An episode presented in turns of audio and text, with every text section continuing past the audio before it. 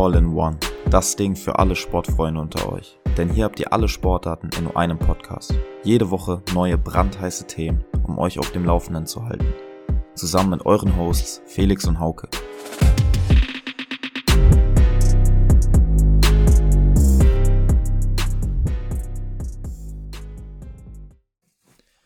Guten Abend, liebe Sportsfreunde. Wir haben zum Zeitpunkt der Aufnahme 22.18 Uhr am Mittwochabend. Muss dir mal vorstellen, es spielt gerade Champions League, die ganzen Vereine, Fußball, Bayern gegen Galatasaray. Und wir setzen uns hier hin und nehmen Podcast auf. Ihr merkt hier einfach mal, wie viel uns das hier bedeutet. Mit dabei ist natürlich wieder Hauke. Ich grüße dich. Moin, ich grüße dich ebenfalls, mein Jung. Wie geht's dir? Ja, durchwachsen diesmal. Ähm, bisschen gestresst, viele Aufgaben so, aber, aber, äh, ich gehe jetzt bald in Skiurlaub und habe heute so meine ersten Dinge dafür erledigt. Da freue ich mich extrem drauf. Habe mir meine Ski zum Service gebracht, habe mir eine neue Skihose geholt, damit das Outfit natürlich auf der Piste wieder on fleek ist. Und ja, da geht's schon in weniger als zwei Wochen los. Nee, in zwei Wochen genau geht's, oder? Ja, egal. Zwei Wochen mit einer Jungstruppe, wo du ja leider nicht dabei sein kannst, nach Frankreich. Ja, da habe ich auf jeden Fall extrem Bock drauf. Wie sieht's bei dir aus? Ja, erstmal shit, dass, ihr, dass du ein bisschen gestresst bist. Äh, gibt so Phasen. Kenne ich auf jeden Fall. Aber äh, so wie es klang, äh, ist ja einiges Gutes in Aussicht. Und dann musst du bis dahin einfach noch ein bisschen, bisschen Zähne zusammenbeißen. Packst du ähm, ja, und bei mir, achso, ja, erstmal mit, Ski, mit dem Skiurlaub. Schade, dass ich nicht dabei sein kann. Bisschen ungünstig gelaufen, das Ganze jetzt so zeitlich. Äh, bei mir äh, beginnt nächste Woche ein Praktikum. Ähm, genau, deswegen klappt das bei mir leider nicht, sonst wäre ich äh, mit Felix mitgedüst, dann wären wir da die Pisten runtergerast, äh, wie in den guten alten Zeiten. Ähm, ja, aber das holen wir auf jeden Fall auch noch nach. Aber auf jeden Fall jetzt schon mal eine geile Zeit. Ich bin auf jeden Fall dick neidisch, kann man nicht anders sagen. Äh, direkt so früh in der Saison erstmal richtig geil eine Runde Skifahren. Gibt Schlimmeres ja, vor allem auf jeden die, Fall. Die, die Schneeverhältnisse werden jetzt auch echt deutlich besser. Es hat schon ordentlich geschneit in Österreich, in, in Frankreich auch. Ja, richtig Und geil. Ja, also es gibt, es gibt nichts Besseres als Skiurlaub mit guten Schneeverhältnissen. Für diejenigen, die ab und zu mal Skifahren oder vielleicht noch Skifahren wollen. Macht's lieber schnell, die Zeit rennt. Es wird vielleicht nicht mehr so viele krasse Winter geben, wie es vielleicht früher der Fall war. Ah, naja. Das tut weh. Das tut weh. Ja. ja, aber ansonsten bei mir, ja, gesundheitlich alles Chico. Ähm, nach wie vor bei mir auch ein bisschen Matschebirne einfach, weil ich äh, aktuell, so wie auch letzte Woche, täglich in meiner Bib die Bib rocke und ein bisschen an meiner Hausarbeit rumbastel, rumfeil. Ähm, genau, die muss ich bis nächste Woche fertig kriegen. Bin auf einem guten Weg, aber jeder, der, der schon mal gemacht hat, kennt's. Äh, stumpf in der Bib rumhocken und Hausarbeit schreiben. Gibt auf jeden Fall auch Geileres, aber ich würde sagen, jetzt sind hier, wurde genug gejammert, genug negative, negative Vibes äh, starten wir rein, oder? Ja, absolut. Und heutiges Thema Basketball, genauer gesagt NBA Basketball, also der amerikanische Sport, steht wieder im Fokus. Die Saison hat begonnen. Tatsächlich gerade mit so einer ganz, ganz kleinen Mini-Pause, aber diese Mini-Pause mhm. nutzen wir, um euch einmal die neuesten News, die aktuellsten Stände einmal darzulegen. Und ich würde vorschlagen, yes, Ganz kurz, wir reden heute so ein bisschen über den Saisonauftakt, die Teams, die vielleicht jetzt schon ja, positiv performt haben, die Teams, die negativ performt haben und auch über viele Persönlichkeiten, natürlich auch, wie sich die deutschen Spieler schlagen. Womit soll man anfangen?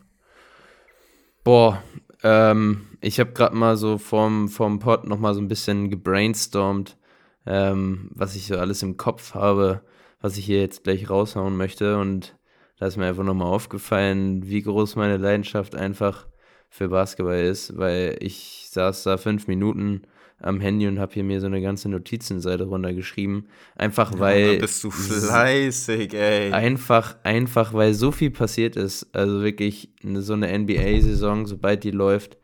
Also da gibt es irgendwie so viele Sachen, über die man schnacken kann. Ähm, ja, aber womit wir jetzt anfangen, das ist halt das Problem, ne? Womit fängt man an? Also, ich würde tatsächlich vorschlagen, dass wir einmal kurz durch die aktuellen Top-Teams durchgehen, wo natürlich auch meine Milwaukee Bucks dazu zählen. Wobei man sagen muss, wenn wir jetzt einmal direkt ganz kurz mit denen anfangen, ja. ich bin nicht so ganz zufrieden. Auch wenn sie jetzt 4-2, 5-2, 4-2 stehen, Dritter ja. in deren Conference sind. Aber also gerade defensiv gefällt mir das gar nicht, was sie machen. Und ja, Kann also gerade Janis, gerade Janis, wenn der, der, der war schon Defensive Spieler des Jahres, da muss mehr kommen. Ja, also ähm, auch wenn sie einen positiven Record haben, äh, ich weiß, was du meinst, ich kann ich es nachvollziehen. Ähm, sie sind nicht so dominant, wie sie es in der Vergangenheit waren. Und sie waren ja in der Vergangenheit auch ähm, sehr defensiv stark und gerade das ist halt irgendwie so jetzt am Anfang der Saison, die Saison ist ja noch übertrieben jung, aber gerade am Anfang der Saison jetzt tatsächlich ein bisschen auffällig, dass sie defensiv, was sie sonst sehr ausgezeichnet hat, noch nicht so eingegroovt sind. Man muss dazu aber auch sagen, sie haben Dame geholt, was halt natürlich ein Win für die Offense ist, haben aber auch jemanden wie Drew Holiday abgegeben, der halt krasse Defense mitgebracht hat. Von daher passt das so ein bisschen, ähm, passt es einfach ein bisschen zu dem, was jetzt auch so die Trades irgendwie so ein bisschen vorausgesagt haben, oder? Was meinst du? Ja, also klar sehe ich genauso, dass du mit Drew einen Erstklasse-Defensivspieler verloren hast. Allerdings bin ich immer noch der Meinung, dass das Team, was jetzt auf dem Feld steht, bessere Defensivqualitäten hat, als sie aufs Feld bringen. Also ein ja, ja, Bobby okay. Portis kann eine sehr solide Defense spielen. Janis ist ein Elite-Verteidiger, musst du sagen. Du hast mit äh, Brook Lupus, der auch auf jeden Fall eine solide Defense spielen kann. Aber also defensiv läuft ja halt gar nichts im Moment. Und aber ja, sorry. Ja, ja ist einfach zu wenig. Ich gebe dir auf jeden Fall recht. Also, ähm, da ist mehr drin, also defensiv, als sie bis jetzt zeigen. Aber ich finde, ähm, was du jetzt gerade gesagt hast, die haben halt irgendwie äh, viel äh, Ringverteidigung. Aber also so ein Joe Holiday, der kann die halt auch mal so richtig eklig am, am Mann verteidigen, weißt du, was ich meine? Also ich glaube, das so ein bisschen, also so ein Brook Lopez und ein Janis, die machen halt die Zone dicht. Ähm, Janis ist halt auch noch mal ein bisschen agiler und mobiler als jetzt ein Lopez und kann auch mal ähm, One-on-One gut verteidigen, auch nicht direkt an dem Korb, aber so insgesamt so ein Joe Holiday ist da einfach noch mal ein bisschen ein anderer Verteidigungstyp. So und den haben sie halt nicht mehr. Aber mhm. ja, wie, wie du schon sagst, so, also da ist auf jeden Fall mehr drin und ganz ehrlich ist noch am Anfang der Saison, die müssen sich vielleicht auch ein bisschen eingrooven. Und schlecht ja. läuft es ja jetzt nicht. Sie sind ja jetzt nicht negativ reingestartet, muss man ja auch sagen. Also die Saison ist ja ewig lang. Sind sie immer noch bei 82 Spielen, die sie bestreiten müssen, oder haben sie ja, das 82 mittlerweile 82 oder 83, eins von beiden, ich weiß gar nicht. Ja, okay, also aber also immer noch ein enormes Pensum, musst du dir überlegen. Das wird im Zeitraum von Oktober bis Mai gespielt, bis dann die Playoffs anfangen. Oder sogar April erst. Ja, ich würde gerade sagen, ich glaube bis April und ich glaube im Mai laufen schon die ersten Playoffs. Ja, also, also das sind im Schnitt irgendwie drei Spiele die Woche, also ja. echt ein enormes Pensum. Und wenn wir gerade ja. von einem enormen Pensum reden, ich will gleich mal deine Einschätzung hören. Und zwar hat ja die NBA dieses Jahr eine Neuerung vorgenommen. Und zwar gibt es jetzt ein Turnier innerhalb der Saison, was dazu führen soll, auch ein bisschen den Zuschauern wieder mehr Attraktivität zu bieten, dass es nicht so stumpfe Ligaspiele sind, sondern auch während der Saison mal dieses Feeling von einem großen Turnier darzulegen. Ja, also habe ich mir tatsächlich auch aufgeschrieben, dass wir da auf jeden Fall drüber quatschen. Ähm, dass in In-Season-Tournament dieses Jahr das erste Mal am Start. Ähm, und ich muss sagen, äh, ich sehe da jetzt erstmal nichts Negatives dabei. Ähm, ich hätte es negativ gefunden, wenn In-Season-Tournament bedeutet hätte mehr Spiele, weil, wie du gerade schon gesagt hast, es sind schon enorm viele Spiele und noch mehr Spiele hätte man nicht gebrauchen können. Aber das System ist ja so, dass es keine extra Spiele gibt, sondern dass einfach die Regular Season Games, ganz bestimmt ausgewählte Regular Season Games, äh, Teil des In-Season Tournaments sind und ähm, quasi die Spielanzahl die gleiche bleibt. Also, das finde ich, äh, ist ein interessantes Konzept und ähm, bringt vielleicht ein bisschen mehr Wettkampfcharakter rein. Die Frage ist, wie wichtig ist das den Spielern? Ne, also ich, ich weiß, dass es da irgendwelche Prämien gab von, von Gehältern. Das ist vielleicht für den einen oder anderen Spieler, der jetzt äh, neu in der NBA ist und noch nicht so einen dicken Vertrag hat, vielleicht ganz interessant. Aber äh, so die Top-Leute, die verdienen ja eh einen Arsch viel Geld. Also von daher ähm, ist es denen, glaube ich, egal, ob die jetzt das Turnier gewinnen oder nicht. Jetzt rein vom, aus dem finanziellen Aspekt. Die Frage ist, ob der Ansporn, dieses Turnier zu gewinnen, auf rein sportlicher Natur groß genug ist. Weißt du, wie ich meine? Also. Ja, ja. Also ich habe aber jetzt schon die ersten, ich weiß, die ersten Stimmen gab es ja auch schon zum Turnier, wie es den Spielern im Prinzip gefällt. Und da haben gerade auch Topstars gesagt, dass sie zu dem Zeitpunkt in der Saison so eine Halle noch nie so voll gesehen haben. Also, dass es auf jeden Fall von der Konzeptidee, dieses Turnier überhaupt zu machen, erfolgreich war, weil der Grundgedanke war ja auch, mehr Zuschauer in die Hallen zu bekommen, um halt einfach diese Zeitspanne von Start der Saison über Weihnachten bis hin zu den Playoffs attraktiver zu gestalten, weil ich weiß nicht, wer schon mal ein NBA-Spiel im Fernsehen gesehen hat, aber mhm. jeder weiß, dass die Spiele, die unter der Woche an einem Dienstag, an einem Mittwoch, zu einer Zeit in den USA von 2, 3 Uhr nachmittags da sind die Hallen verhältnismäßig leer. Also wir als Batman-Spieler, wir würden uns immer noch freuen, diese Zuschauerzahlen bei uns in den Hallen zu haben. Aber die ist halt teilweise so ein Viertel vielleicht mal gefüllt. Und man sieht es ja. halt auch einfach extrem. Ja, also ähm, was den Aspekt angeht, also ich kann mir schon vorstellen, dass das, dass das eine Wirkung hat.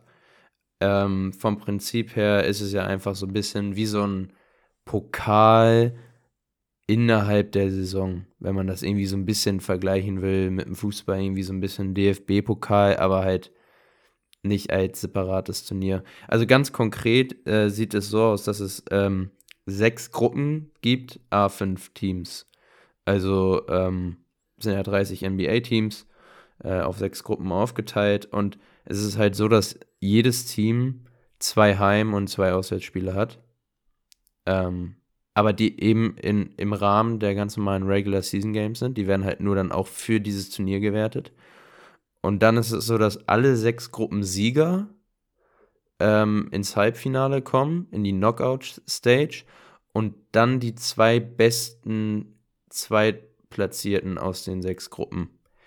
So dass dann quasi acht Teams im Halbfinale in der Knockout-Stage sind in Vegas und ja, genau, Las Vegas hatte ich auch noch auf dem Schirm. Das war ja auch für viele irgendwie so einer der Ansporn, in Las Vegas so diese, diese Veranstaltung zu haben.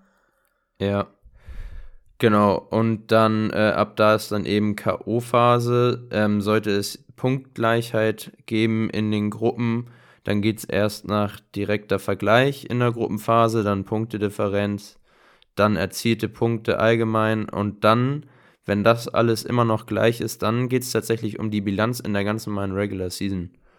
Und wenn das auch noch gleich ist, dann wird gelost. Also, ja, ja okay, aber es ist wahrscheinlich sehr, wahrscheinlich sehr ja. unwahrscheinlich. Ähm, ja, genau. Aber ich muss auf jeden Fall sagen, ähm, Stand jetzt kann ich nichts Negatives daran sehen. Das einzige zusätzliche Spiel, was nicht, also was noch quasi on top kommt, ist das Finale.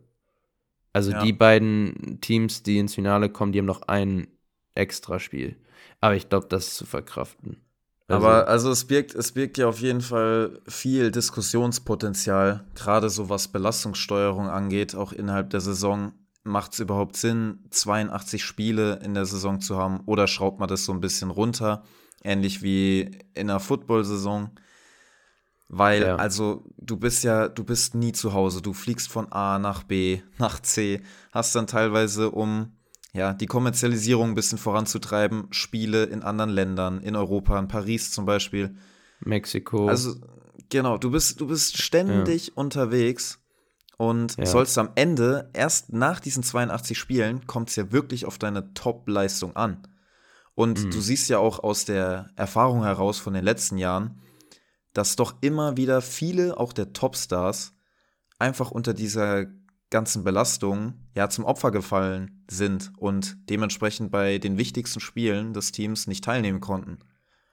Ja, deswegen und, hat sich dann ja. ja. auch über die, ja, deswegen hat sich ja auch über die Jahre dann so ein bisschen dieses Load Management etabliert. Also Load Management bedeutet, dass äh, manche Spieler, obwohl sie fit waren, also gerade die Topstars, gerade die Topstars, die verletzungsanfällig sind, dass die, obwohl sie fit waren, dann Spiele ausgesetzt haben, einfach damit ähm, sie sich nicht verletzen, weil eben die, die Anzahl so hoch ist.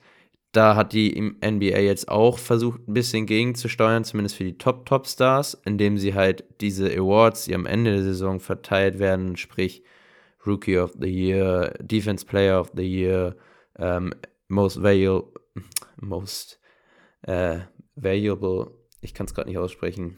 Most Valuable Player. Ja, guck mal, du hast auch gerade Probleme. Einfach MVP, MVP, der wichtigste Spieler des, äh, der Saison. Ähm, dass die, jetzt habe ich meinen Faden verloren. Also, in diese Wertung oder diesen, diesen Genau, dass Award da eine bestimmte Anzahl an Spiele reinfließen muss, Dank, damit die überhaupt für diesen Award in Frage kommen. Danke. Ich glaube, die Grenze ist irgendwie so 60, äh, 60 Spiele oder so müssen sie gespielt haben, um in der Auswahl drin zu sein. Ja, ich meine, es gibt ja auch nichts Schlimmeres, wenn du dir als Zuschauer Tickets kaufst für mhm. zum Beispiel ein, ein absolutes Highlight für dich und dann diese Spieler, die du gerade sehen willst, nicht spielen. Stell dir vor, ja. ich kaufe mir Tickets für die Milwaukee Bucks gegen die Los Angeles Lakers. Ein absoluter Blockbuster in der Saison. Janis Antetokounmpo gegen LeBron James. Ich ziehe extra mein Jersey an, mein Trikot von Janis. Und am Ende spielt da irgendwie so die zweite Garde gegeneinander und die anderen sind in Zivil auf der Bank. Ja. Also. Ja, ja man kann, man kann halt absolut, man kann halt absolut beide Seiten, finde ich, verstehen. Ähm, ja. Ist ein, ist ein schwieriges Thema, wird ja auch immer wieder heiß und viel drüber diskutiert. Äh, es gibt die Befürworter, die sagen, ja, mach doch einfach weniger Spiele.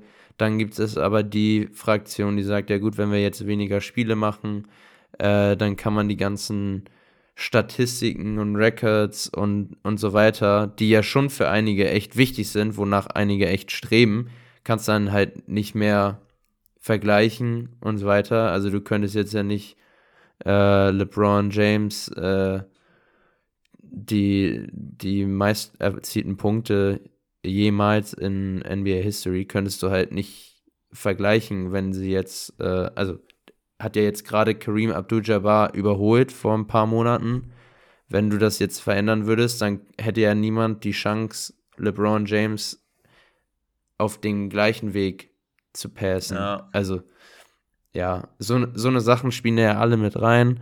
Äh, man muss auch sagen, jedes Spiel ist halt für die NBA auch irgendwie, ähm, also desto mehr Spiele, desto mehr wirtschaftlicher Gewinn und so weiter. Also die sind nicht daran interessiert. Ja, ist ein schwieriges Thema. Wir werden wahrscheinlich jetzt auch äh, die zwei, die zwei Dudes im Wohnzimmer am Mittwochabend werden wahrscheinlich keine Lösung für das Problem äh, finden. Ja. Aber ey, du hast gerade einen Namen angesprochen, LeBron James. Ja. Digga. Weißt du, was ich mir dazu aufgeschrieben habe? Was sagst du? Ähm, der Opa LeBron spielt, als wäre er Anfang 30. Der ja, Opa LeBron. Ist, es ist halt Wahnsinn. Wenn, guck mal, da war am Anfang der Saison, war doch der Vergleich. Es gibt insgesamt sechs Spieler, die ja. über 20 Saisons in der NBA haben. Kannst du aufzählen? Weißt du?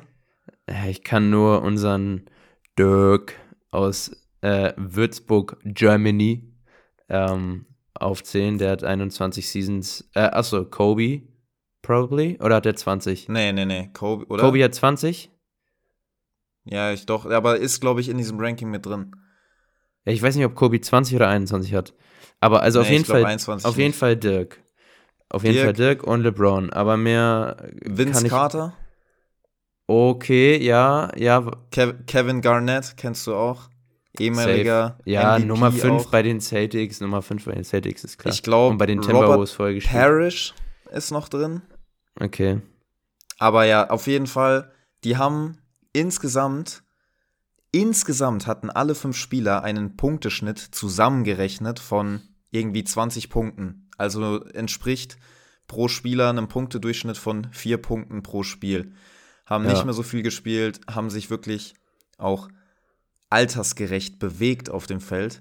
Und LeBron James mit 38 in seiner 21. Saison legt auf einmal einen Punktedurchschnitt von, was ist es, 27, 26 und regelt halt wirklich einfach diese Spiele für das Team Mhm. und macht Dunkings, bewegt sich so agil noch übers Feld.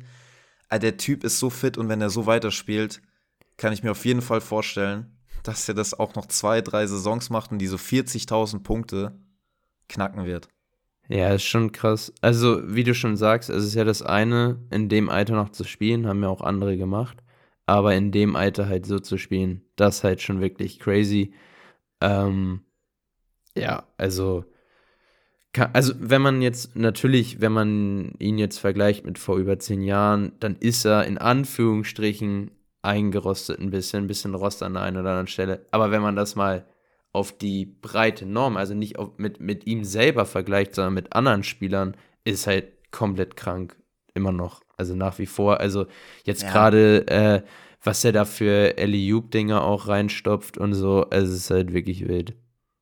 Ja, man- vor allem man- auch äh, gerade in entscheidenden Spielphasen übernimmt er Mhm. das Zepter und regelt einfach die Sachen, macht Körbe, die würden, ach, die würden wir im Traum nicht mal treffen. Also, Ja, Keine wir ja Ahnung. sowieso nicht. Wie, wie Ja, kommst du denn jetzt auf uns, ey?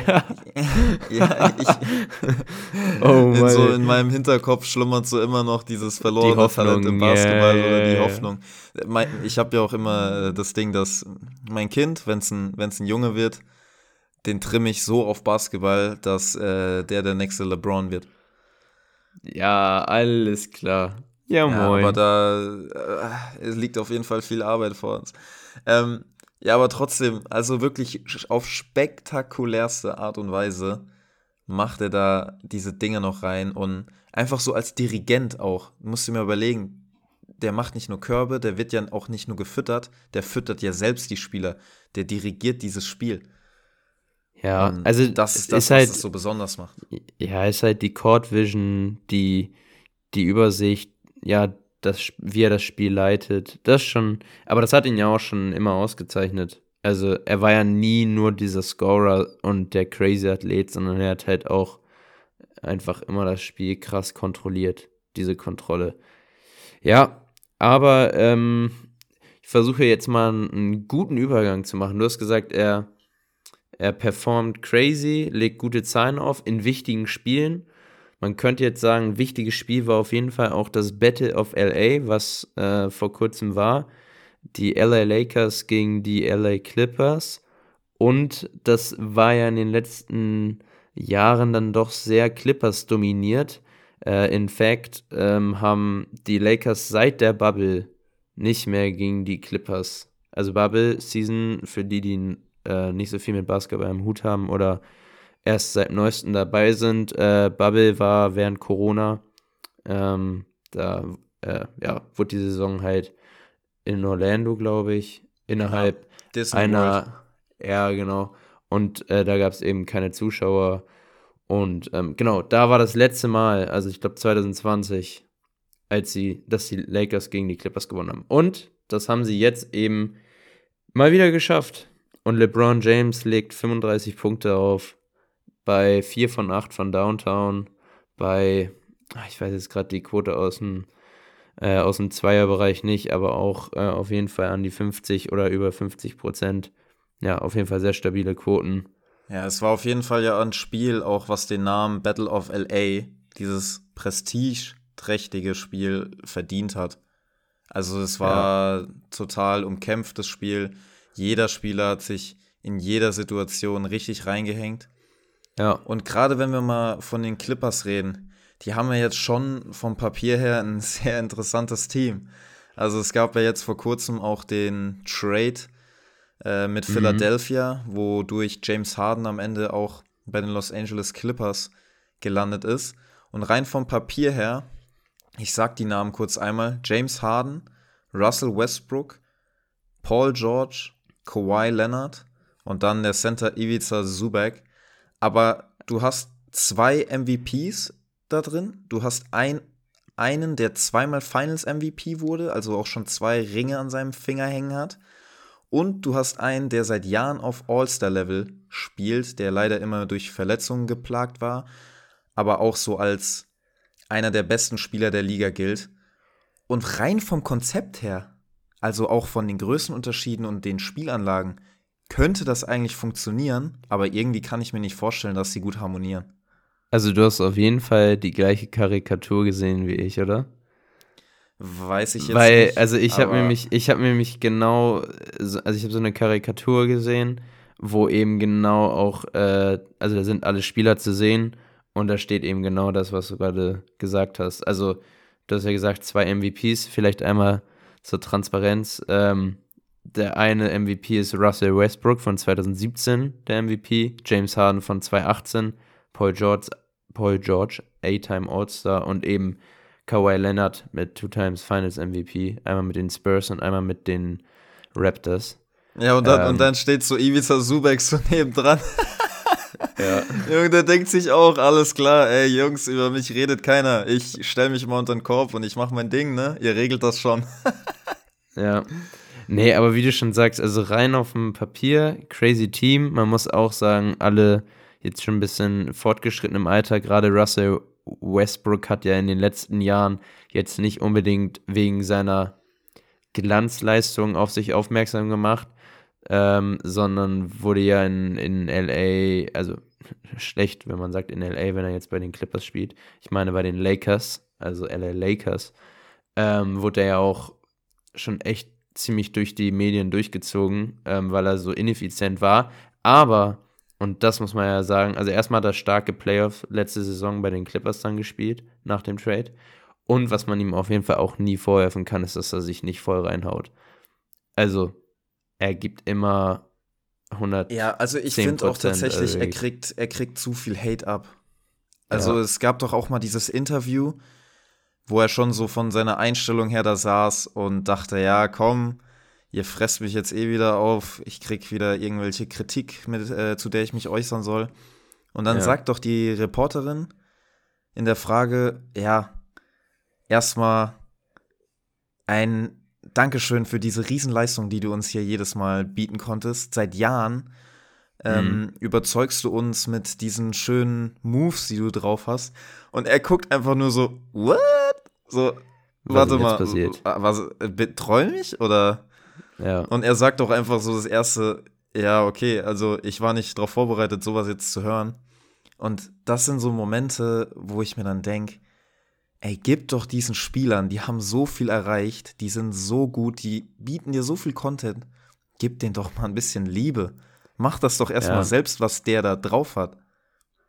Ja. Äh, ist, ist true. Also, kann ich, kann ich nichts gegen sagen.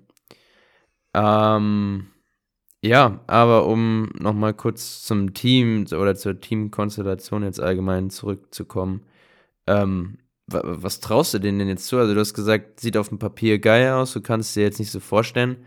Heißt das, du traust ihnen jetzt auch nicht so den tiefen Run in den Playoffs zu oder also? Mm, doch, also zutrauen würde ich es ihnen tatsächlich schon, weil ich glaube einfach, dass sie genügend Zeit haben, wirklich auch vom System her zusammen zu funktionieren.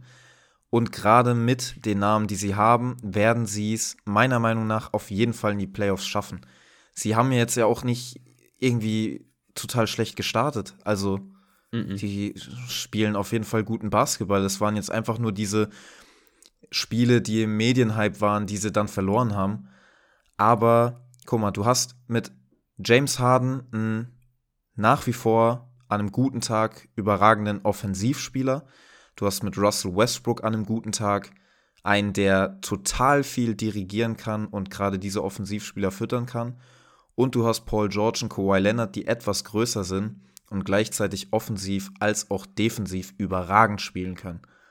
Und wenn das ja. halt alles verletzungsfrei funktioniert über die Saison, glaube ich, dass auf jeden Fall ein Playoff-Run möglich ist.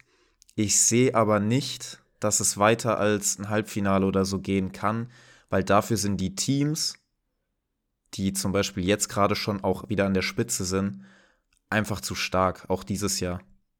Also. Okay, ja. Ja, ähm, fairer Take auf jeden Fall. Ähm, also wenn, also für den Fall, dass sie komplett sind, sage ich, können sie auch weitergehen als äh, Halbfinale. Aber sagst du, sie können Meister werden? Oh. Also wenn alle fit sind, ja.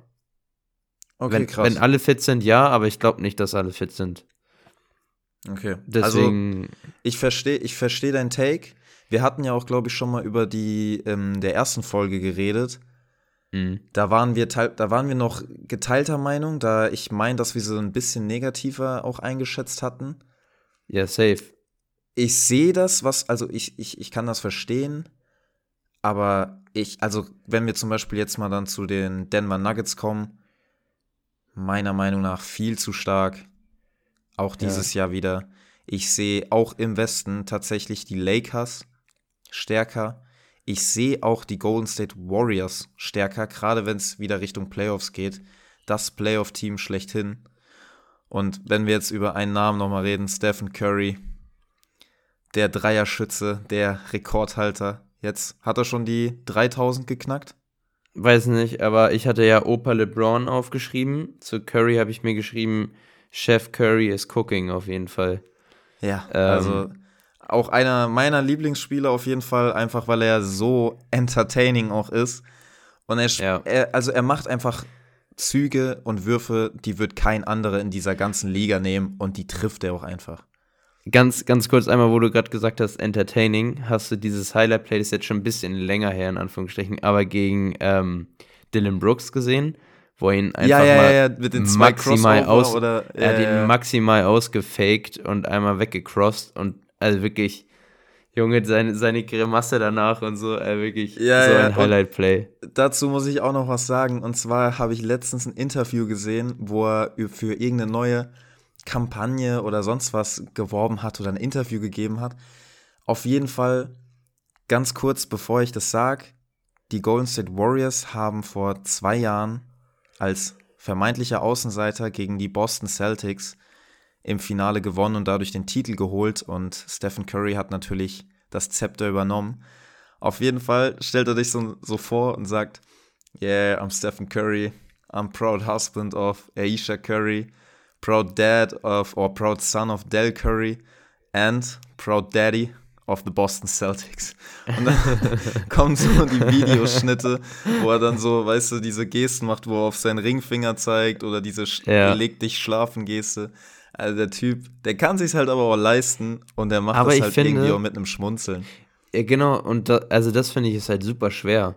Also es ist halt mega schwer, so, so eine Aussagen zu treffen, die rein, rein, wenn man die jetzt so hört, schon echt arrogant kommen. Aber mhm. du nimmst es halt als null arrogant wahr, weil einfach Stephen Curry so eine, so eine Freude ausstrahlt und so ein, so ein Spielwitz und so eine Spiellust, dass du weißt, wie du diese Aussagen einordnen kannst. Also weißt du, dass das so ein, so ein auf einer Ebene ist, die einfach ein bisschen Spaß in die Sache reinbringen soll, die nicht irgendwie despektierlich oder so gemeint ist. Ja, vor weißt, allem, es, mein? nimmt also, ihm, es nimmt ihm halt auch keiner übel. Wenn das jetzt zum Beispiel Dylan Brooks sagen würde, als er das Interview hatte, mit dem, dass er LeBron James nicht respektiert, ähm, bevor er ihm nicht 40 Punkte drückt und sie dann und er dann von Memphis Grizzlies entlassen wurde, nachdem sie gegen die Lakers verloren hatten. wenn der das sagen würde, die ganze Ja, Liga hasst den eh schon. Ja, aber das ist ja das, was ich meine, so, das ist diese Kunst, wenn man es so nennen will. Also es ist halt super schwer, sowas rüberzubringen, ohne dass es Leute, äh, also ja, das Wie einfach. Weil Dylan Brooks, ich habe dieses Interview vor Augen, der steht da halt mit Sonnenbrille in der Umkleide komplett ernst und hat so einen Tonfall drauf von wegen, er wäre der allerkrasseste überhaupt, so weißt du. Also Also er meinte so, so, na. ja, er so care. fast schon, ja, I so gelangweilt, care. so.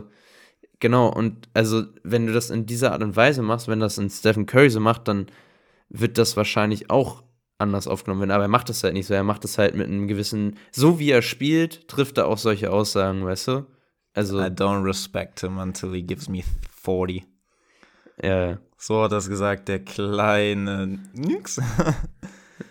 ähm, naja, Auf jeden Fall hat es die Liga extrem gefreut, dass Dylan Brooks jetzt aufs Highlight-Meme von Stephen Curry draufgekommen ist. aber dazu muss man auch sagen, dass Dylan Brooks eigentlich ein krasser Verteidiger ist. Also, so viel muss man Ja, schon sagen. Er ist ein voll. guter Verteidiger, ähm, was das Highlight-Play aber natürlich noch, noch nicer macht, weil unabhängig davon, ob man jetzt Dylan Brooks als Person mag oder nicht, ist es halt nochmal doppelt krass, wenn du einen guten Verteidiger mal so äh, komplett ins Leere laufen lässt, als wenn du es jetzt Ja. mit irgendwem anderen machst. ja. Naja, hat, ja auch bei aber- der, hat ja auch bei der WM für Kanada, hat er ja echt, echt gut gespielt, auch teilweise Spiele gehabt, wo er offensiv extrem gezündet hat.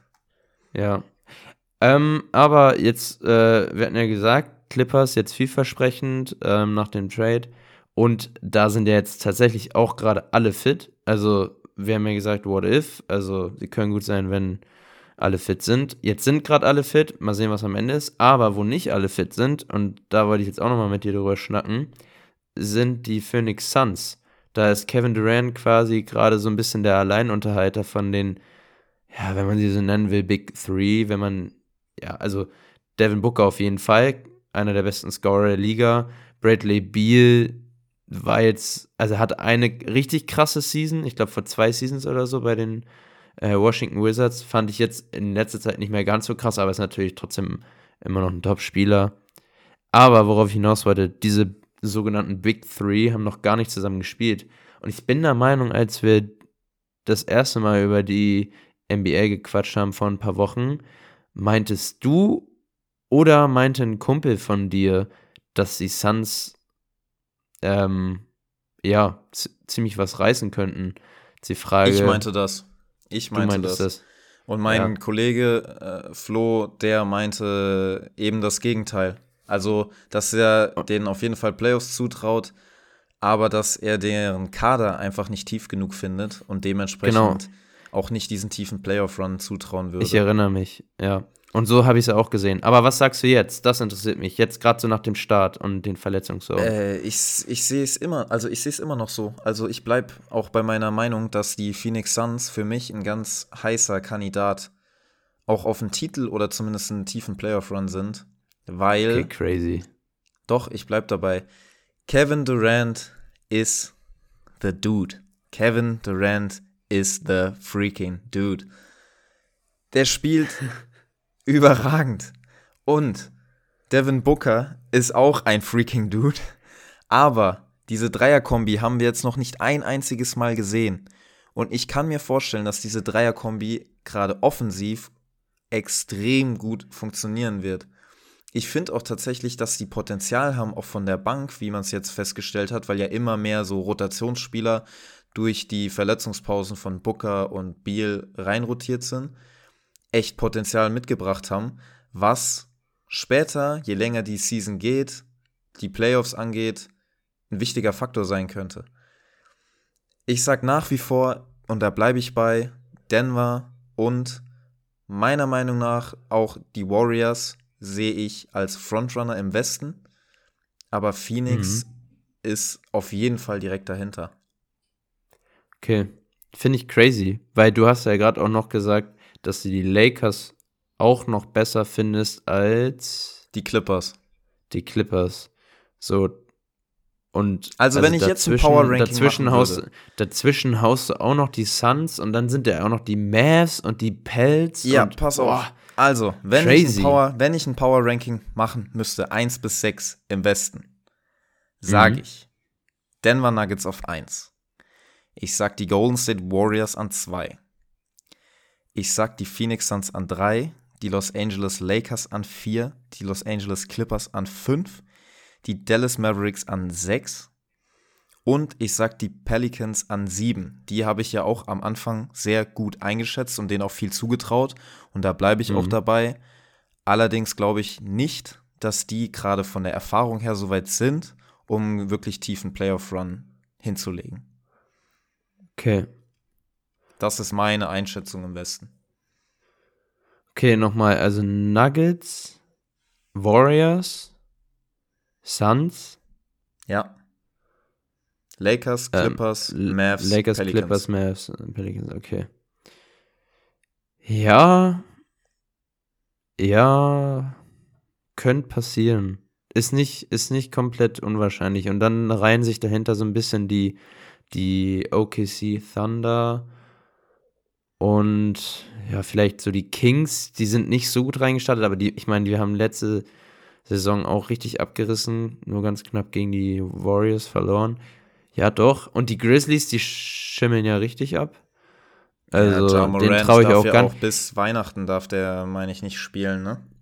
Ja, und dann ist Adams verletzt und äh, ja, also die wurden vor der, vor der Season wurden die echt von vielen krass eingeschätzt und ich war so, nee, sehe ich gar nicht. Und ähm, ja, bis jetzt stehen sie 1-6. Also ja, Saison ist noch jung, aber bisher ging da auch echt noch nicht viel. Ja, ich aber bin mal gespannt. Allein, allein an dem, was du jetzt auch noch für Namen vorgelesen hast, sieht man noch mal, wie stark dieser Westen dieses Jahr wieder ist. Und Mhm. gerade auch im Hinblick, dass das All-Star-Game, was im Februar stattfindet, wieder zur, zur traditionellen Aufteilung zurückgegangen ist, nämlich Westen gegen Osten. Da hat also der Westen bisher einen brutalen Vorteil, meiner Meinung nach. Also klar sind im Osten auch gute Teams, aber da sehe ich jetzt so maximal drei Mhm. oder vier Teams, die da wirklich um die heißen Plätze sich betteln. Und im Westen sind es halt direkt mal acht fast. Ja. Ja, aber wir haben jetzt, äh, jetzt gerade, wo du es sagst, also wir haben jetzt relativ viel über den Westen geschnackt. Vielleicht noch einmal kurz rüber in den Osten. Und da äh, einmal direkt zu den Celtics, die sind ja, stehen ja ganz oben. Äh, da hat letztens, auch vor ein paar Tagen, äh, Jason Tatum als jüngster Celtic in Franchise History die 10.000 Punkte geknackt. Boah, das ist Ähm, wild. Ich habe den auch in meinem Fantasy-Team tatsächlich. Und das ist richtig wild, weil die Boston Celtics, für die, die vielleicht nicht so into Basketball sind, haben halt eine krasse History. Also es ist nicht so, dass du einfach mal diese 10.000 Punkte jetzt bei irgendeiner Franchise äh, aufs Parkett geknallt hast, wo eh noch nicht irgendwie die krassesten in der Vergangenheit gespielt haben. Die Boston Celtics sind eine der krassesten Franchise in History of der NBA. Ja, auch eines Von der der, NBA, der the Gründungs, NBA. eines der Gründungsfranchises. Am Anfang waren es ja nur irgendwie acht oder neun Vereine, die die NBA Ja. generell bespielt haben. Und Boston, eins der Gründungsteams. Und dieses wirklich traditionelle Matchup damals war ja auch immer Los Angeles Lakers gegen die Boston Celtics. Da gab es Ja. legendäre Duelle. Die glorreiche Zeit von Magic Johnson und Larry Bird. Larry Bird. Bill Larry Russell, Bird. der, der wie viel? Acht Titel mit den Boston Celtics geholt hat damals. Muss man natürlich auch in Relation sehen, weil so wenige Teams am Start waren. Aber da sieht man auf jeden Fall, dass die Historie ganz weit reicht. Und ich weiß gar nicht, hast du mal in die Halle geguckt vom TD Garden? Ja, so, viel, so viele äh, Jerseys retired, so viele ähm, Eastern Conference äh, äh, Titles, die da aufgehängt sind und dann eben auch die ganzen Rings. Also wirklich. Ja, aber wenn die so weitermachen, äh, dann haben die für zukünftige Spieler irgendwann keine Nummern mehr. Ja, Also dann müssen irgendwann die dreistelligen Zahlen ausgepackt werden. ja. ja, eben deswegen, also äh, da- das habe ich jetzt eben noch mal so angeschnitten, einfach weil das macht diesen Rekord von Jason Tatum halt noch mal ein bisschen, also kann man irgendwie noch mal ein bisschen anders einordnen. So, Also Absolut. in so einer, in so einer Franchise mit so einer History. Wobei, Sowas, äh, ein einziges Ding muss ich dazu sagen. Und zwar, heute ist eine andere Zeit als damals. Also es werden viel, viel mehr Punkte erzielt. Es gibt viel mehr so diese High-Scoring-Games, auch gerade von Spielern. Es ist immer noch eine extrem krasse Leistung, aber 30 Punkte heute in einem Spiel sind lange nicht mehr so viel wert wie 30 Punkte vor 20 Jahren. Mensch, man könnte meinen, du hast meine Liste gelesen, weil du hast hier wirklich eine sahnemäßige Überleitung zu einem anderen Punkt, den ich mir aufgeschrieben Ja, habe. aber Wahnsinn, guck mal, ich habe gar ke ich hab keine Liste. Da siehst du mal. Ja, ja, und trotzdem so eine sahnemäßige Überleitung. Weil ich habe nämlich mir eine Frage notiert, die ich dir stellen wollte. Hast du lieber weniger Defense und viele Punkte, geile Plays, also sprich heute viele High-Scoring-Games, oder lieber äh, mehr Defense äh, und weniger Highlights, dafür ein bisschen intensiveres Spiel, so äh, wie damals die also absolut, absolut Oldschool-NBA. zweiteres. Okay. Äh, also ich finde auch tatsächlich die neu moderne NBA werden viel zu viele Fouls gepfiffen, was sie wohl jetzt auch wieder ein bisschen ja, geändert haben. Also ein bisschen wieder verschärft haben, dass weniger Fouls gepfiffen werden sollen. Aber insgesamt wünsche ich mir Playoff-Basketball, also intensiv, auch über die Saison, weniger Punkte, mehr Defensive. Ähnlich wie es so bei der WM jetzt nach Fieberregeln ist. ja. So, das würde ich mir wünschen, weil so hast du halt einen totalen Vorteil, wenn du ein guter Offensivspieler bist und den Nachteil, wenn du ein extrem guter Verteidiger bist, aber das im Prinzip nicht gewertschätzt wird. Ja, ja, also ich muss auch sagen, die Fieber fand ich, was das angeht, also jetzt nicht vom Level, da ist natürlich die NBA, hatten wir ja auch drüber geschnackt, natürlich einfach in der Breite immer noch krass. Freaking Athletes und so sind am Start. Aber äh, ich fand die Fieber-Weltmeisterschaft schon sehr entertaining, einfach weil weniger Pausen, weniger lange Timeouts, ähm, einfach mehr intensive Defense, die aber auch dann durch, durchgelassen wurde, also nicht direkt abgepfiffen wurde und trotzdem war ja ein nicer Spielfluss da. Also es war ja nicht so, dass Ja. kein Spielfluss vorhanden war. So und irgendwie, also was das angeht, finde ich, da kann so ein bisschen die NBA wieder so in die Richtung zurückgehen. Ähm, Gleich, ich gleichzeitig, meine, wenn man mal gewinnt überlegt, so, gleichzeitig gewinnt so ein Korb, so ein einzelner Korb, so zwei Punkte, Ja. drei Punkte, gewinnen halt so viel mehr an Wert wieder, weil Ja. die, ja, weil einfach nicht so viele erzielt werden, wie es vielleicht jetzt der Fall ist. Ja, ich finde es halt krass. Also, früher waren ja wirklich so eine Spiele, wo irgendwie das Endergebnis 110 zu 106 war. Schon echt Highscoring. Und jetzt, letztens wurde da. äh, Wo war das? Die war das San Antonio Celtics. Spurs äh, haben gegen die Pacers verloren mit 150 zu 112 oder so. Ja, aber ich bin der Meinung, letztens haben die Celtics sogar irgendwie 155 oder so gescored. also, also, ui, da war ein Voice Crack drin, aber äh, welcome auf jeden back Fall. in der Pubertät. Ja, ähm, nee, absolut. Also, ich finde, irgendwann ist es halt auch fast langweilig, wenn die halt so treffen, treffen, treffen. Und du Mhm. denkst dir, ja, okay, macht halt jeder jetzt irgendwie mal was. Es war auch mal, irgendjemand hat mal so eine Hypothese in den Raum geworfen, weil derzeit so unglaublich viele Dreier auch geschmissen werden. Warum Mhm. nicht die Linie der NBA noch ein Stück nach hinten setzen? Die ist ja schon ein Stückchen weiter als die der europäischen Regeln Mhm. dann treffen so Spieler wie Stephen Curry, Damian Lillard, James Harden etc. treffen die Dinger immer noch, aber andere vielleicht nicht, wodurch dann wieder mehr auf zwei Punkte gehen müsste.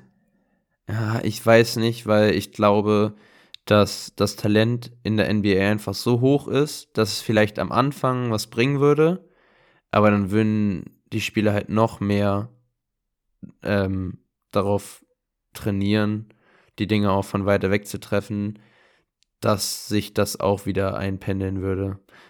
Aber ich, ich verstehe den Ansatz. Ich, ja.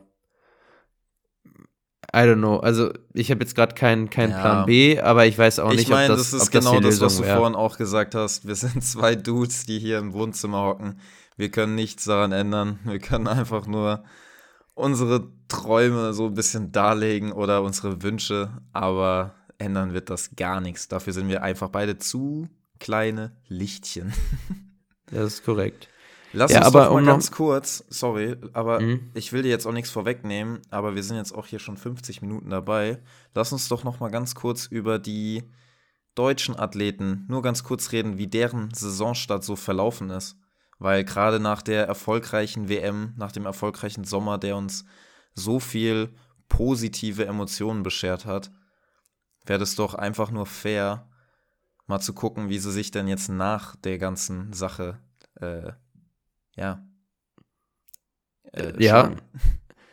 Lässt sich ganz gut vereinen, weil ich wollte nämlich noch ganz kurz ein bisschen über die Eastern Conference schnacken. Äh, und wie der Zufall so will, äh, spielen echt, also der Großteil aller deutschen Spieler in der Eastern Conference. Also Dennis bei den Raptors, die Wagner Brothers bei den Orlando Magic. Dann haben wir Daniel Tice, Free Tice äh, bei den Indiana Pacers, der noch kein einziges Mal gespielt hat, leider. Hat heute auch ein Statement abgegeben. Ja. Ähm, und ja, Hakenstein bei den Knicks. Also, ja, sind irgendwie alle im, in der Eastern Conference unterwegs. Ich habe jetzt gerade bestimmt äh, Maxi Kleber vergessen bei den Mavs. Ja, okay, aber der war ja, der war ja bei der WM auch gar nicht dabei. Also. Genau. Aber ja, deswegen. Ein bisschen raus.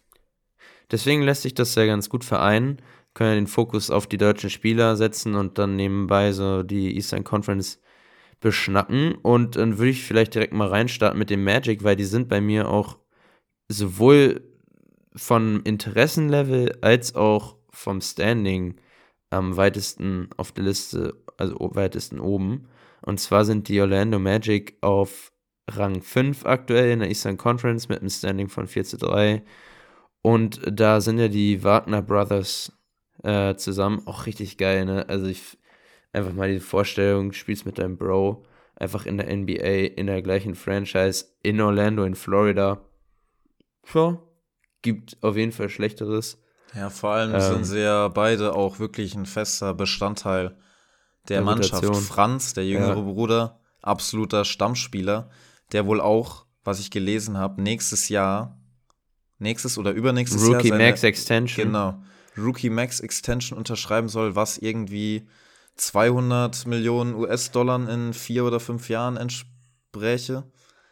Auf jeden Fall ein Haufen Kohle. Ja, so also kannst du kaum zählen. Und Moritz, der ältere Bruder, der ja äh, über die Los Angeles Lakers zu den Washington Wizards und dann über zu den Orlando Magic getradet wurde, jetzt dort Sie auch seine Rolle echt gut gefunden hat als Bankspieler, der mit sehr, sehr viel Energie, aber immer von der Bank kommt und auch einen echt soliden Punkteschnitt. Gerade jetzt letztes Spiel irgendwie 19 Punkte gemacht, 20 Punkte gemacht. Also macht ja. seinen Job richtig gut und die sind bestimmt auch ja ein großer Teil, warum das bei den Magic gerade so gut läuft. Ja, also die Magic, geiles, junges Team. Ähm, also sowohl mit den, mit den beiden Wagners als auch äh, mit Paolo Banquiero wurde ja letztes Jahr gedraftet. Also die haben auf jeden Fall viel Potenzial, die machen Laune. Und ähm, ja, bei, bei Franz bin ich wirklich richtig gespannt. Da, also dem traue ich auf jeden Fall zu, wenn er so weitermacht, äh, irgendwann ein All-Star zu sein. Äh, sehe ich auf jeden Fall das Potenzial. Sehe ich bei Mo jetzt nicht. Ich finde, Mo kommt so mehr über ähm, die Energie, äh, Locker Room Guy, äh, aber also über den Hustle, so ja, über den Hustle. Also ich wollte es gerade, wie du gerade gesagt hast, das ist eigentlich immer ein Typ, den du gerne bei dir in der Mannschaft hast. Safe. Weil kein schlechter Safe. Basketballer macht immer seinen Job. Du, wenn du ihn brauchst, ist er da. Und gerade für die Trainingatmosphäre, für die Spielatmosphäre, ein unheimlich wichtiger Spieler, der immer voll dabei ist. Deswegen, ja, ja. klappt das, glaube ich, auch einfach so gut. Ja, richtig geil auf jeden Fall. Machen Bock. Ähm, ja, direkt darunter sind die Pacers, wo wir gerade schon gesagt haben, äh, Daniel Theiss nicht am Start. beziehungsweise ist bei den Pacers am Start, aber wird halt nicht eingesetzt. Ähm, habe ich jetzt so an der einen oder anderen Stelle auch mal aufgeschnappt, dass es daran liegen könnte, dass die Pacers ihn so ein bisschen als Trade Asset sehen, also als, als ähm, ja, Möglichkeit, ihn irgendwie so als Trade-Wert zu haben, ja. um dann irgendwie einen dicken Trade zu haben und wollen halt nicht, dass er sich verletzt, aber haben jetzt auch nicht so den Platz gerade in der Starting Five oder in der Rotation für ihn, was halt mega schade ist, weil der hat ja bei der WM übelst abgerissen, also richtig geil gespielt und hat auch vor ein paar Jahren bei den Celtics richtig nice gespielt, da fand ich ihn auch richtig gut und wurde dann jetzt so ein bisschen rumgereicht, ne, hat ja auch zwischendurch bei den Rockets gespielt, ähm, ja, ja. und irgendwie, er, er muss ich da raus. war zwischendurch so. sogar wieder in Boston, aber ja, war ganz kurz einmal in Boston, ja. Ja, auf jeden Fall. Also er hat auch ein Statement heute, meine ich, abgegeben, wo er gesagt hat, ja, natürlich ist er nicht zufrieden. Du kommst aus so einem Sommer raus mit einem WM-Titel. Du möchtest es gerade allen auch auf dieser NBA-Stage beweisen und hast diese positive Energie, diese positiven Emotionen, die du halt gerne in Basketball umwandeln möchtest, aber du kannst es nicht zeigen. Das ist so das Schlimmste, was du als ambitionierter Basketballer haben kannst. Mhm. Und deswegen hat er auch gesagt, wir müssen jetzt halt einfach schauen, was die Zukunft bringt. Ich finde es auch aus dem Aspekt so ein bisschen schade, dass die Pacers, finde ich, einen total coolen Trainer haben mit Rick Carlisle, der gerade übrigens seinen 900. Sieg als Coach eingefahren hat, damit irgendwie Top 14 der erfolgreichsten Coaches ist. Und für alle, die es nicht wissen, er war damals der Trainer, der langjährige Trainer von Dirk Nowitzki, mit dem er auch diesen einzigen Titel für die Dallas Mavericks holen konnte. Und deswegen hat man da irgendwie doch das Gefühl, dass da vielleicht so eine deutsche Connection da sein sollte. Aber er hat irgendwie gar keine, also Thais hat gar keine Ambition unter Carlisle und bei den Pacers. Ja. Ja, mal gucken, wo, wo sein Weg hinführt. Ich hoffe, dass er getradet wird. Ähm, ja, genau. Ein Trade heißt ja nichts Schlechtes. Äh, Im Gegenteil kann ein Win für alle Beteiligten sein, sowohl für die Pacers, weil sie vielleicht äh, einen guten, keine Ahnung, wie viel einen Round-Pick sie dafür bekommen oder vielleicht einen guten äh, Gegenwert in Form von Spieler. Ja, auf jeden Fall würde es mich freuen, wenn Thais irgendwo unterkommt, wo er ein bisschen mehr zockt. Wer ein bisschen mehr zockt, äh, in fact richtig viel zockt, ist Dennis Schröder. Und ich bei den Raptors. noch einen drauf, richtig gut zockt.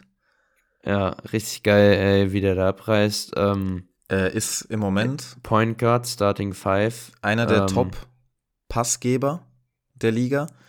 Ja, und Man den Top 5 habe ich gesehen irgendwie. Ja, ne? Top ist 5, aber die Statistik beruft sich vor allem auf äh, erzielte Assists, also Assists pro Spiel. Aber mhm. was da nicht mit reinfließt, ist auch die Statistik, wie viele Turnover du verursachst mit den Assists. Und ich glaube, aktuell bester Assistgeber müsste Luka Doncic sein. Nee, ich glaube, der war nee. Zweiter.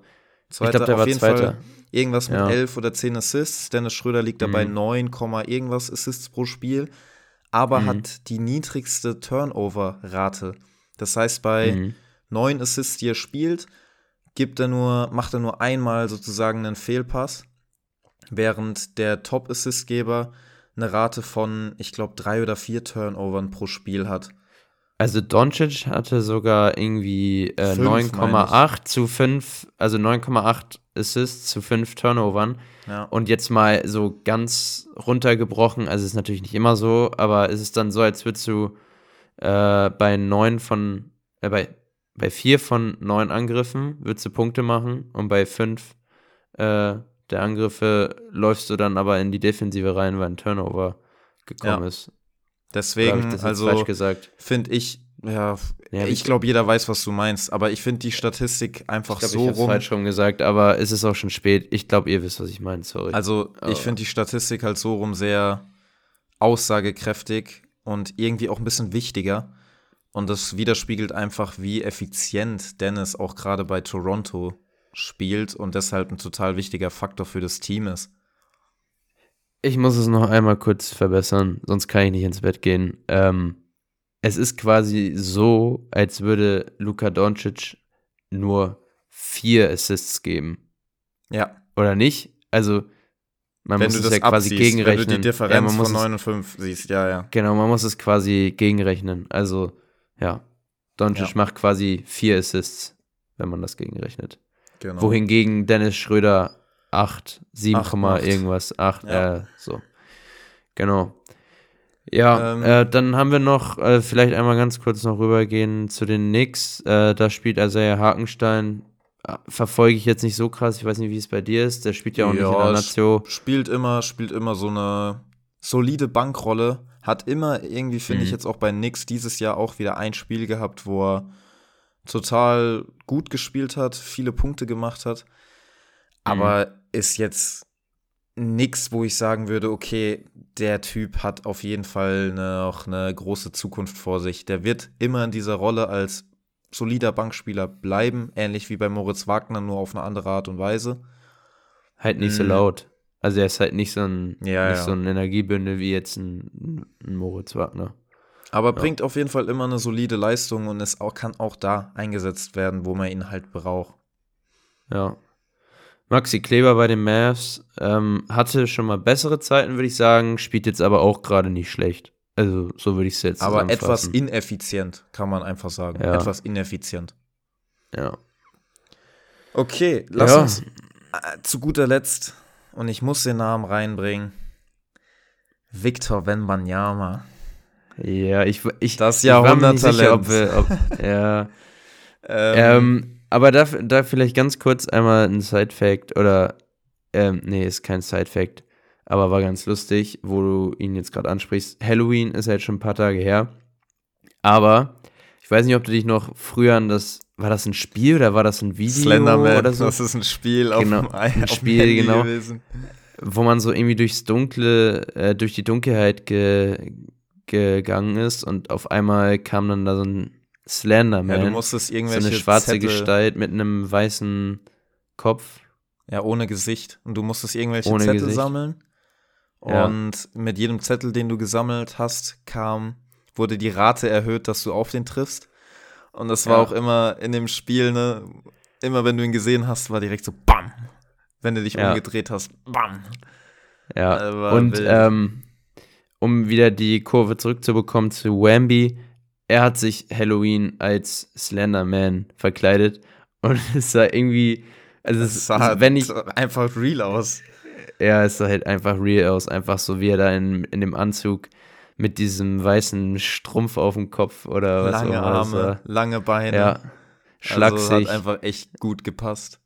ja, war, Ja, war aber funny. dafür, dann hat er sein Jersey angezogen, den Anzug aus, geht aufs Feld und spielt erstmal zwei oder dreimal jetzt schon in der Saison gegen sein großes Idol Kevin Durant. Und ja, gewinnt einfach mal zwei Spiele davon und macht halt wirklich auch einfach echt big, big Plays, big Punkte und ist als jetzt Top Nummer 1 Rookie echt gut in der Saison und im Team angekommen. Und man Und- merkt einfach, was für ein Potenzial da in ihm steckt. Und was einfach, unabhängig jetzt vom Spielen, einfach jedes Mal aufs Neue, finde ich, faszinierend ist. Und das wurde jetzt nochmal so richtig deutlich, wie fucking groß der Dude ist. Er stand neben Kevin Durant und Kevin Durant sah einfach klein aus. Und Kevin Durant ist 2,11 Meter elf oder so und sieht sonst Ja. immer neben allen Spielern groß aus. So, und dann ist er einfach ein Wemby und ist halt einfach nochmal einen Kopf größer gefühlt als ein Kevin Durant. Er Das blockt, sieht ja halt auch, einfach weird aus. er blockt ja auch einfach Würfe irgendwo im fünften Stock.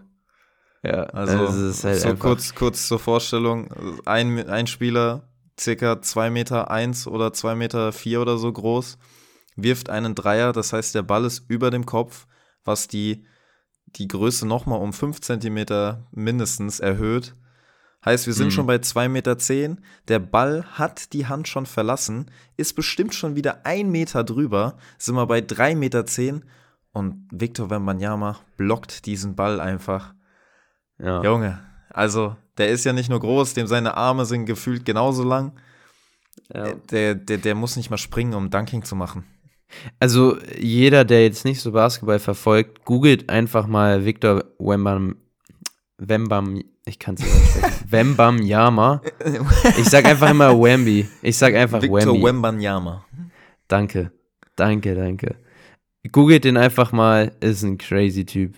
Also wirklich, ähm, ja, aber äh, groß und schlaksig ist auch noch ein zweiter Spieler, der jetzt äh, neu in der Liga ist, bei OKC. Der war theoretisch schon im letzten Draft, also letztes Jahr, ähm, war dann aber verletzt die ganze Saison und hat jetzt quasi seine erste richtige Season. Ähm, Chad Holmgren. Und der spielt auch ganz gut auf und hat auch einen ähnlichen Körper. Ist also, also Ticken kommt irgendwie kleiner. nochmal anders rüber. Ja, genau. Aber da gab es letztens auch ein lustiges Bild. Steph Curry einfach 1,93 groß und der sieht halt einfach aus wie ein 1,70 Mensch neben. Äh, Ja, ich, aber generell, ich finde Stephen. Curry, wenn du den im Fernsehen siehst, auf so einem Basketballfeld, er kommt dir so klein vor. Er kommt Ja. dir so unnormal klein vor und dann siehst du den auf seinem Golfplatz, wenn er wieder am Golfspielen ist, neben irgendwelchen normalen Leuten stehen und er ist einfach riesig. Und dann Ja. siehst du nochmal diese Relation von wirklich Profi-Basketball zu normalen Leben. Ja, Ja, das ist wild. Ja, also jeder kennt ja in seinem Umfeld bestimmt jemanden, der so um die 1,90 groß ist, wo man halt auch oft denkt, ja, ist groß. Und das ist halt einfach wirklich winzig in der NBA. Also, wenn ich an meinen Vater denke, der ist 1,90, der ist ein Stück größer als ich. Und der wäre halt einfach so mini in der NBA einfach. Ja, Ja. also auf jeden Fall unterdurchschnittlich von der Größe her. Ja. Naja, bevor wir uns hier in der Größe jetzt irgendwie verfangen, äh, haben wir jetzt lang genug drüber geschnackt.